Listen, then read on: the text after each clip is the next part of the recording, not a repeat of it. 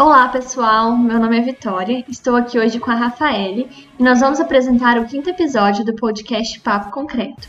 Nesse episódio, nós vamos falar sobre o tema de transportes e a área acadêmica. Nossa convidada é a engenheira civil Lorane Alves, que possui mestrado em engenharia civil e trabalha atualmente na carreira acadêmica.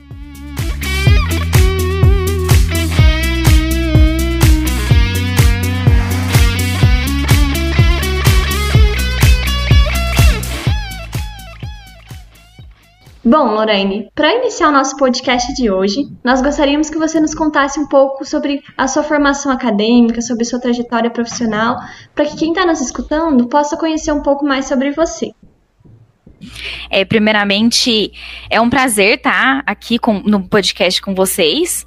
É, vocês duas foram minhas alunas, então é um grande prazer ver que o PET está aí fazendo vários projetos legais. Podcast está aí na moda, né? Então eu acho que é bastante interessante, principalmente nessa época que a gente está em casa e que a gente está tá com tempo para ouvir mais coisas. É, meu nome é Lorraine. Eu sou engenheira civil formada pela UFA, nasci em Araguari. Entrei na, na UFO em 2009, era o boom da engenharia civil, não sei se vocês lembram, mas era na época que era o, o auge do PAC, né? Então, engenharia civil era o segundo curso mais concorrido da UFO. E entrei em 2009, é, fiz um intercâmbio bem no inicinho do Ciências Sem Fronteiras, eu fui para o Canadá, se não me engano foi segundo ou terceiro edital, eu acho que foi 2012 ou 2013, passei um ano e meio lá e depois formei com seis anos. É, depois de formada, eu comecei, eu fiz, eu trabalhei um tempinho em obra, trabalhei mais ou menos uns seis meses e depois já entrei para o mestrado. Mestrado eu fiz com a Leila, que é professora de materiais, né? A minha área de mestrado é a área de materiais. E aí, no mestrado, eu intercalei também trabalhando dando aula. Então, eu já dei aula em algumas faculdades particulares e no final do mestrado eu comecei dando aula na UFO, né? Na área de transportes. Fiquei na UFO durante dois anos e saí é, final do ano passado, né? Em dezembro. E aí eu continuo dando aula hoje, só que em outras faculdades. É, Lorraine, na questão do, do mestrado, como foi a sua preparação quando você decidiu que queria seguir a carreira acadêmica? Como você se preparou para ingressar ao mestrado? É, o, o, mestrado, na minha época, quando eu entrei, eu entrei em 2016, eu acho, 2016, 2 ou 1, era só prova escrita. Então, é, e na minha época era assim, era a grande área, era a área de estruturas e materiais, eu acho que ainda co continua assim, tá? Mas era uma grande área de estruturas e materiais, então a prova para quem entra em materiais é de estruturas e materiais. A prova para quem entra de estruturas é de estruturas e materiais. Então, independente das duas áreas que você escolha, a prova é a mesma. E acaba que, gente, quem gosta de materiais não gosta muito de estruturas, né? Quem gosta de estruturas acaba gostando das duas. Então, eu, eu, eu, particularmente gosto bastante, tanto da área de materiais quanto da área de estruturas. E as estruturas eram uma estruturas mais simples, tá? Então é, é um TE1, um TE2, no máximo ali um TE2. Não chegava a estrutura de concreto, de madeira, não. Era mais era análise estrutura isostática e hiperestática. Então eu estudei mais, como eu, como eu conheço, são os professores da UFO que fazem, eu estudei mais pelos materiais deles mesmo. Então, por exemplo, eu tive aula de materiais de construção civil um com a Leila. E eu sabia que era ela que iria fazer a prova da área de materiais. Então eu estudei mais pelos materiais que eu já tinha. Mas assim, eu vou falar que da área de materiais na minha época, tinha duas vagas, passaram duas pessoas, porque abaixo de 50% é desclassificado, né? Na minha, na minha época só passou eu e outra. O resto todo de materiais foi desclassificado. Eu acho que o pessoal tinha dificuldade em, em, em parte de, de TE, né? Na parte de estruturas. Eu acho que agora continua a mesma coisa. É, como você comentou, durante o seu mestrado você já começou a atuar no meio acadêmico, né? A gente queria saber como que foi a sua preparação para estar atuando em uma universidade e quais foram os desafios que você enfrentou, sendo que você ingressou como professora na área de transportes, na qual você não era especialista. É, eu acho que o maior desafio é o medo, mas eu acho que assim, né? É, isso daí é em todas as profissões. É, primeiro, eu, eu gosto muito da área acadêmica, principalmente porque quando eu fui para a obra eu vi que não era aquilo que eu queria. Eu acho que a UFA ela é uma faculdade muito acadêmica, ela é uma faculdade muito. Ela tem uma parte muito pesada de, de disciplina.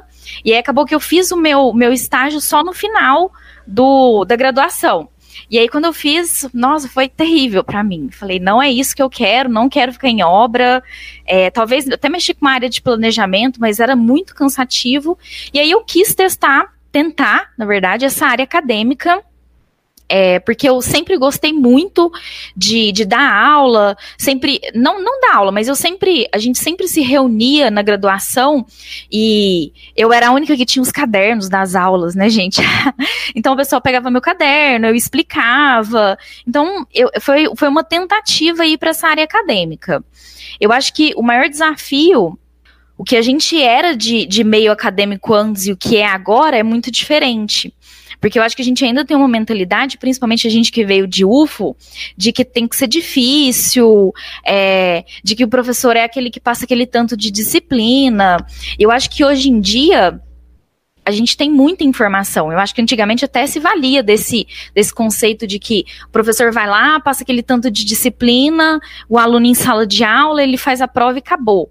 Mas eu acho que hoje em dia, como tem muita informação, o professor ele tá mais como um, um é, um intermediário, né, entre o que, o que o aluno vê, o que ele percebe, e aí ter que fazer o aluno perceber que aquilo é aplicado no dia a dia dele, que aquilo é interessante, porque o celular tá aí, todo mundo tá mexendo, não tem como.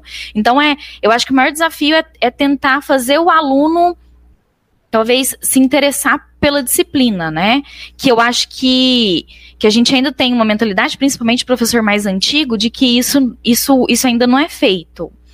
É, a área de transportes, apesar de não ser uma área que era o meu foco, né? Porque eu entrei na área de mestrado de materiais, é uma área que eu gosto bastante. É, eu acho assim que a engenharia civil a gente vê muita coisa. O curso ele é muito pesado. O engenheiro civil ele forma sabendo muita coisa. E acaba que, que a gente acaba esquecendo bastante coisa e se apegando, né? Acaba excluindo algumas. É, o transporte, apesar de não ser uma disciplina que não era minha área, era ainda disciplina que gostava. Eu acho que eu teria mais dificuldade se eu pegasse um saneamento da vida, uma, uma hidráulica, uma mecânica dos fluidos, é, que essas sim é, era, é, são disciplinas que eu apaguei da minha vida porque eu nem lembro mais. Mas assim, transportes eu ainda gosto bastante. Então eu acho que, apesar de ser uma disciplina diferente, era ainda uma disciplina que eu gostava bastante e que eu tinha muito ânimo de estudar. Mas assim, o antes da UFA eu ainda dei aula em algumas faculdades particulares e depois da UFA agora eu ainda dou aula em outras. E acaba que esse meio acadêmico, a gente acaba eu fui muito privilegiada na UFA porque eu consegui ficar na área de transportes durante os dois anos que eu fiquei lá. Mas em, em, faculdade particular, acaba que a gente tem uma rotatividade muito grande de disciplina. Então, por exemplo, em, em faculdade particular, eu já cheguei a dar teoria de estruturas, é, geomática, é, concreto. Meu Deus do céu, concreto era complicado. É, e assim, outras disciplinas que, que não era também a minha especialidade. E aí esse medo é é sempre o medo de, de às vezes, não saber, é, é o desafio de como é que você vai conseguir simplificar ao máximo, como é que você vai passar uma disciplina que às vezes você não tem tanto domínio, né? Eu acho que esse é o maior desafio. Mas assim, eu gosto bastante da área acadêmica, é, mas eu acho que o, o, desafio hoje da área acadêmica é realmente, e assim, é, esse é um foco muito grande quando a gente vai, é, principalmente para essa área de estudo, de, de trazer uma sala de aula invertida, né? Hoje também o, os professores estão falando cada vez mais de colocar o aluno em foco, uma sala de aula invertida. É tá muito forte, apesar da gente estar tá tendo experiência só agora, mas é muito forte ainda essa questão do, do ensino é, à distância, do é, é, ensino com, com atividades online, né? Então, isso daí eu acho que vai vir, veio para a gente nessa quarentena para melhorar. Porque eu acho que depois a gente vai conseguir aplicar bastante coisa disso depois que acabar essa quarentena. Gente, eu falo muita coisa, viu? Não, não, eu, às vezes eu perco o foco, pode me chamar de volta. Não, a gente tá gostando da conversa. É, falando então um pouquinho dessa área de aulas, né? É, como você trabalhou na área de transportes, é, qual a sua visão sobre a abordagem dessa, dessa área da engenharia civil, né? É, nas universidades em si, seja na questão de, de carga horária, é, matérias mesmo, e talvez em específico na UFO, como você teve a oportunidade de lecionar aulas também? Então, eu acho que na UFO é, a, gente, é, a gente tem uma visão, a visão mais ampla da UFO é mais para a parte de estruturas e, e, construção civil, né? É, é basicamente o foco, porque são mais disciplinas, são mais professores, mas eu acho que isso acontece principalmente pela questão que eu comentei, o engenheiro civil ele faz muita coisa. E ele faz muita coisa e ele tem uma, uma quantidade de anos de base muito grande. Então, praticamente ali até o, até o terceiro ano, uns dois anos e meio, três anos, são disciplinas de base. Ou seja, a gente só tem, para ver todos os, os as funções do engenheiro civil, a gente tem praticamente ali mais dois anos, dois anos e meio. Então acaba que é muito grande, é muita coisa. E aí acaba que o foco da UFO, por exemplo, é para que é, nesses outros dois anos e meios que é de especialização, que é de disciplinas específicas, seja para disciplinas mais voltadas para construção civil, que é o que a gente mais vê aplicado ao nosso mercado dia a dia, que é a parte de estruturas e construção civil. Então é é o mais conhecido da engenharia civil, né? Área de transportes na UFO, se não me engano, são quatro ou cinco disciplinas, então é bem, é bem pouquinho, né? Começa bem rápido, termina bem rápido, é, mas eu acho que, que, que, poderia melhorar, mas como eu disse, como a carga horária é muito grande, tem muita coisa, talvez a resolução não seja essa, né? Talvez, não sei, às vezes uma, uma parte de ênfase, igual faz o pessoal da, da elétrica, da engenharia elétrica, né? Então, às vezes, voltar ou para aquela área da engenharia de transportes, ou a pessoa que realmente quiser fazer, quiser focar nessa área, fazer efetivamente uma especialização nessa área de engenharia de transportes, porque realmente, como é uma formação muito ampla, acaba se perdendo muita coisa. Então, dentre as cinco áreas da engenharia civil, a gente percebe que, pelo menos na graduação, a área de transporte ela é pouco explorada e considerada para atuação profissional. Na sua opinião, qual o motivo disso? Ou seria essa uma percepção falha da nossa parte? Não, eu acho que vocês estão corretas. Na verdade, isso acontece porque eu até comentei um pouquinho antes, mas o mais conhecido da engenharia civil é efetivamente a parte de construção civil é a parte de estrutura, né? Todo mundo conhece o engenheiro civil, pelo menos a maioria dos alunos que entram numa graduação de engenharia civil, eles entram sabendo que é a construção em engenharia civil, ela constrói prédio, ela constrói ponte, ela vai para o campo, ela constrói casa. E a maioria, uma grande parte, é, não sabe que o engenheiro civil, por exemplo, é ele que mexe com a parte de DEMAI, então com a parte de saneamento básico, ele que mexe com essa parte de transportes. É, às vezes até alguns colegas meus meus que não são engenheiros civis, quando eu falo que há todo esse planejamento urbano, né, de transporte, de trânsito e transportes, quem faz é o engenheiro civil, às vezes eles se surpreendem. Essa parte de logística também, que pode fazer o engenheiro civil, às vezes eles se surpreendem, porque não é muito comentado. A gente não sabe muito quem faz isso. E a gente não sabe muito quem faz isso, porque também não é um foco, né? apesar de, de saber que quem faz rodovias são engenheiros civis, a parte de planejamento urbano, em muitas cidades a gente sabe Uberlândia até tem uma secretaria de, de trânsito e transportes, né? Uberlândia tem os corredores de ônibus, tem as, algumas ciclovias, mas a gente sabe que a, a realidade de muitas cidades não é assim né? Então, tem algumas cidades que são privilegiadas com essa parte de, de planejamento, mas o Brasil ainda é falho, ainda é muito falho em parte de planejamento urbano. Então, não, não se fomenta muito esse tipo de profissão, porque não é uma profissão que, que se tem muito, né? Que, que, por exemplo, que normalmente a gente se vê no dia a dia. É, na verdade, até uma grande potência né, para o engenheiro que quer, quer fazer isso, quer ir para a área de transporte, porque não tem. Efetivamente não tem gente que trabalhe com isso, que seja especialista nisso, porque não se fomenta esse tipo de formação. às vezes até se fomenta um pouco para a parte de logística, né? Porque a logística é muito forte. Aqui em Uberlândia é muito forte a logística. A gente tem é, uma das empresas, uma das maiores empresas de logística da, da região, mas o restante não se fomenta muito, que é essa parte de planejamento urbano. Realmente, é, como você comentou, é uma oportunidade, né? Uma área pouco explorada, ainda mais no momento agora que a gente está vendo grandes investimentos nessa questão de transportes e logística mesmo. E falando um pouquinho então sobre essa, é, sobre essa área, é, quais as diferenças é, entre um engenheiro civil que tem essa especialização em transportes e um engenheiro que é graduado é, no curso de engenharia de transportes? É, a gente tem alguma limitação de atuação para esses profissionais ou eles podem é, trabalhar amplamente na área? Então, teoricamente, não tem, não tem limitação. Mas o, o, engenheiro de transportes, ele é como se fosse o que eu comentei, que é uma ênfase.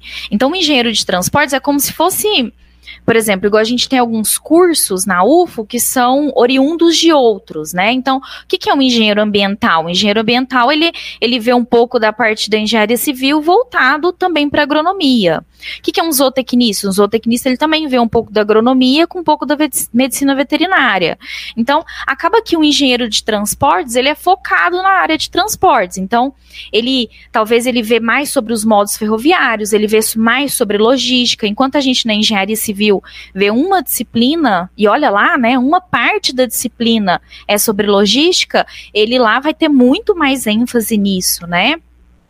A especialização de transportes, ela vai tentar dar uma base nisso também. Só que a especialização é bem mais rápida. Enquanto uma especialização é dois anos, uma graduação em engenharia de transportes é cinco, né? Mas, teoricamente, no final, a, a gama de, de atuação, ela é a mesma tá? Mas aí depende também, tem alguma, alguns cursos de engenharia de transportes, por exemplo, que eles focam para o engenheiro ele sair e trabalhar, por exemplo, na área dos modais é, é, terrestres, ou seja, do, do ferroviário e rodoviário, né? Então aqui depende.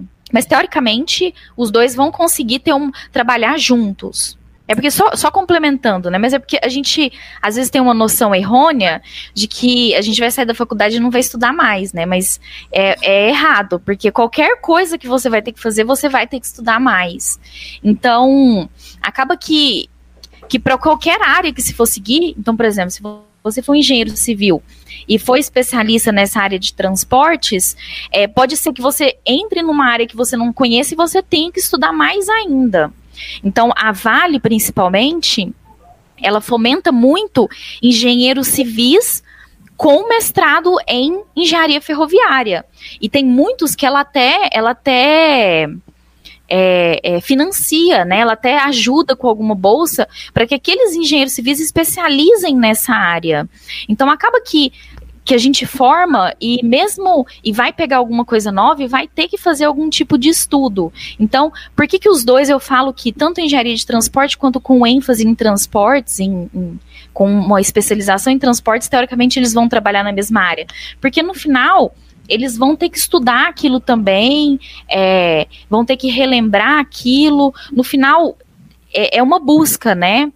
mesmo que às vezes não tenha alguma coisa na graduação, eles podem também estudar e trabalhar naquela área. É verdade. Acho que o engenheiro ele tem que sempre estar tá buscando se atualizar, porque a engenharia ela não para, ela se desenvolve todo dia, né? Aham. E, mas quando a gente fala sobre a área de transportes, a gente tem o costume de relacionar ela de maneira instantânea ao serviço público, né? Mas é, também tem a parte de atuação para o setor privado. Você poderia comentar para a gente um pouco sobre essas possibilidades de atuação profissional no setor privado? Eu acho que a área, a área de logística é uma grande área, né? Que a gente trabalha no setor privado nessa área de, de engenharia de transporte. Então a logística ela é, ela é forte, apesar da gente não ver tanto, tá? Na, no, no curso só de engenharia civil, principalmente aqui na UF, que o transporte ele não é tão focado, é uma área que efetivamente é, demanda muito. A VLI, por exemplo, apesar da gente falar muito né, de, de empresa, por exemplo, de é, empresa vocês comentaram do setor público, né? A VLI é uma empresa privada que trabalha com logística, que trabalha com parte de engenharia de transportes. Então, ela faz todo esse é, essa logística é, ferroviária e hidroviária, né? Porque ela também trabalha com os portos. É, a parte de concessionárias também, engenheiros que trabalham em concessionárias, também são engenheiros do setor privado. E outra coisa que a gente lembra que apesar da de toda a construção, fiscalização, é, toda ampliação de obras ser do caráter do DENIT, que é uma empresa pública, ele contrata empresas para fazer tudo isso. Então, apesar do DENIT, o engenheiro que trabalha no DENIT, ele não faz um projeto rodoviário. Ele normalmente ele ou ele faz um anteprojeto e aí entra para licitação para uma empresa fazer aquele projeto, ou para uma empresa privada fazer aquela construção, ou para uma empresa privada por exemplo, fazer aquela restauração. Então, sempre tem empresas privadas que trabalham com licitação do DENIT, que é a licitação de obras públicas. Então, sempre vai existir esse tipo de trabalho. Inclusive, tem, tem um grupo aqui que eu participo que eles sempre mandam, é, principalmente nessa área de pavimentação, porque pavimentação demanda muito. É, demanda muita parte de manutenção. Então acaba que sempre tem muito serviço, porque sempre tem muita, demanda muito essa parte de manutenção. E é empresa privada que faz, apesar de ser do. É, é de especialidade do DENIT, né? O DENIT que, que controla isso, eles contratam empresa privada para fazer esse tipo de obra. Muito bacana, Lorraine. É, você trouxe bastante exemplos né, de empresas para a gente poder conhecer um pouquinho mais sobre essa gama de atuação. E o que mais que um profissional que deseja atuar na área ele pode esperar é, do mercado, de oportunidades, até mesmo de obstáculos, talvez, nessa área de transporte? Eu acho que o, o maior obstáculo para todas as áreas, né, é o, o começo, né? Eu acho que transportes, principalmente para quem vai mexer com essa parte mais de, de de planejamento, talvez não, o foco não seja cidades menores. Então, talvez é, é, são empresas maiores, essas empresas que mexem com licitação são empresas que normalmente já estão tá no mercado há mais tempo, que às vezes exigem uma experiência. É, talvez não, não seja tão. O começo eu acho que é sempre mais difícil, né? Talvez entrar nessa área que é uma área que, que como eu disse, ainda é pouco explorada. É, eu, eu sempre, na, nas aulas de estradas, eu comento que a gente tem uma, uma aula inicial, e aí eu comento das rodovias pavimentadas. E das rodovias pavimentadas, se não me engano, é, 70% das rodovias hoje não são pavimentadas. E dessa, dessas rodovias não pavimentadas, o estado que tem a menor rodovia pavimentada, quatro dos cinco estados com menor malha pavimentada estão na região norte. Então a gente vê que tem um potencial gigantesco na região norte, por exemplo, para quem for trabalhar com essa área. Mas aí é aquela coisa, aí tem que mudar, a pessoa tem que, são empresas normalmente é, são locais que, que demandam, que normalmente é, é, é, um custo ter que sair e ir às vezes para outro local. Então a pessoa tem que estar tá mais disponível, tá? Não que não exista em cidades menores a parte de planejamento urbano. Mas normalmente essa parte de construção é, de rodovias, ela demanda muita viagem, demanda às vezes ir para lugares mais distantes. Então acho que esse seria um desafio, sim, né? Para quem para quem não quer sair muito do, do local, para quem às vezes não, não gosta dessa parte de viagem. Eu acho que o início seria mais difícil. Mas a gente tem empresas em Uberlândia, por exemplo, que mexe com pavimentação, então, que tem principalmente pavimentação de, é, urbana, que mexe com planejamento urbano, que também é uma oportunidade aqui. Mas é claro que o mercado aqui ele está mais saturado, né? Uberlândia tem sete, sete, eu acho que seis ou sete faculdades de engenharia civil. Então, o mercado aqui é efetivamente saturado. Se alguém quiser uma oportunidade, aí eu acho que tem que ampliar mais esse olhar. Perfeito, Lorraine. É, e agora, para é, arrumar para o final do nosso podcast, você teria algum conselho para os nossos ouvintes que pensam em seguir a área acadêmica e até mesmo aqueles que querem continuar e atuar na área de transportes? Eu acho assim, eu acho que a gente ainda sai muito novo da graduação, né? É, pelo menos eu, eu, se não me engano, eu formei com 23. 23 ou 24, meu irmão também fez engenharia civil, ele formou com 22, ele formou com 4 anos e meio, então assim, é muito novo para você saber o que que, o que que efetivamente você quer para o resto da vida. Então, a minha, a minha sugestão é, é testar. Se você realmente quer isso, então vai para uma área. Hoje em dia, querendo ou não, o mundo ele é feito mais de, de de conhecimento, de conhecer as pessoas, de saber lidar com as pessoas, do que só com conhecimento técnico. Então, você quer ir para a área de transportes? Procure gente da área de transportes, conheça gente da área de transportes, é, tenta um estágio na área de transportes, tenta, às vezes, algum trabalho, mas pesquise, converse, conheça gente, porque é esse pessoal que vai facilitar um pouco essa entrada nesse mercado. Então, quer ir para a área acadêmica? Conheça gente que fez a área acadêmica, pergunte qual foi as vantagens, o que foi desvantagem, se realmente gostou, para procurar realmente saber se é aquilo que para ter uma ideia, né? Porque saber mesmo eu acho que só na prática. Mas para ter uma ideia se aquilo lá vale a pena, se é realmente aquilo que você quer, quer investir. E eu acho que facilita bastante para quem às vezes já está na graduação, já ter o contato com essas pessoas, ou já procurar, já se interessar, porque com certeza. Hoje em dia, gente, não tem como. É, o que é chamado network, né? Não tem como. É esse que vai facilitar bastante é, a sua entrada no mercado de trabalho e a continuidade nesse mercado. Achei muito interessante que você comentou, Lorraine, é, dessas habilidades pessoais, né, soft skills, que é uma coisa que a gente também traz aqui no nosso podcast, né, não só a parte técnica, mas a parte é, humana de desenvolvimento, que é muito importante, né, às vezes a gente acaba focando no técnico e esquece das outras habilidades que são importantes para a gente ser um bom profissional. É, eu brinco que obra, eu trabalhei pouco tempo em obra, mas eu brinco, brinco que obra é gestão de pessoas não é conhecimento técnico, não é mostrar que você sabe, porque um pedreiro sabe levantar um muro, um pedreiro sabe colocar. Só que você tem que convencer que aquele muro do jeito que ele está levantando tá errado, sem ofender ele. então, assim, é gestão de pessoas, é você saber conversar com ele, é você saber lidar com ele, é lidar com um cliente que quer ir na obra e que não está nenhum, com nenhum aparelho de segurança, nenhum equipamento de segurança. Você falar, não, não pode ir, vai, vai estragar, o pessoal vai interromper o trabalho, é você lidar com outro engenheiro. Então, assim, gente, para mim, obra, e eu acho que qualquer outra profissão, porque a área acadêmica também existe isso, porque querendo ou não, a área acadêmica é um, um uma troca entre pessoas, né? Eu tenho professor e tem alunos e tem uma coordenação que está acima, é troca de, é gestão de pessoas. Então, é muito importante essa parte de soft skill. Eu acho que desenvolver ela na graduação, seja por meio de um PET, seja por meio de um de uma empresa júnior, seja por meio de qualquer outra atividade, pode ser até da charanga, tá, gente? Da atlética. Mas desenvolver essas habilidades é muito importante. É verdade.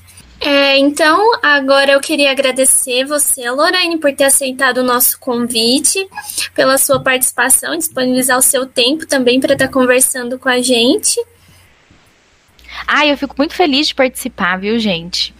Eu fico muito feliz de, de ver vocês trabalhando essas áreas, que, por exemplo, igual a Vitória comentou, do soft skill, porque eu acho que a gente precisa muito. A nossa faculdade é muito antiga, é muito, é muito conservadora né? Eu, eu me dá um piripaque de ver aquele tanto de disciplina que a gente tem. Eu acho que deveria dar mais liberdade para o aluno. A gente vê os casos, por exemplo, eu conheço gente que está na França, que lá tem disciplina de tipo educação física, sabe? Porque lá ele já se importa com o aluno e, e, e com o bem-estar dele, para ele estar tá bem para fazer qualquer disciplina. E aqui a gente continua nessa graduação pesada. Eu sempre gostei muito de estudar, então para mim sempre foi muito fácil, mas eu sei que tem colegas meus que, nossa, sofreram absurdamente, porque realmente é bem, é uma metodologia ainda muito, muito pesada. Muito obrigada por vocês também ter me chamado, pensado em mim. Hum.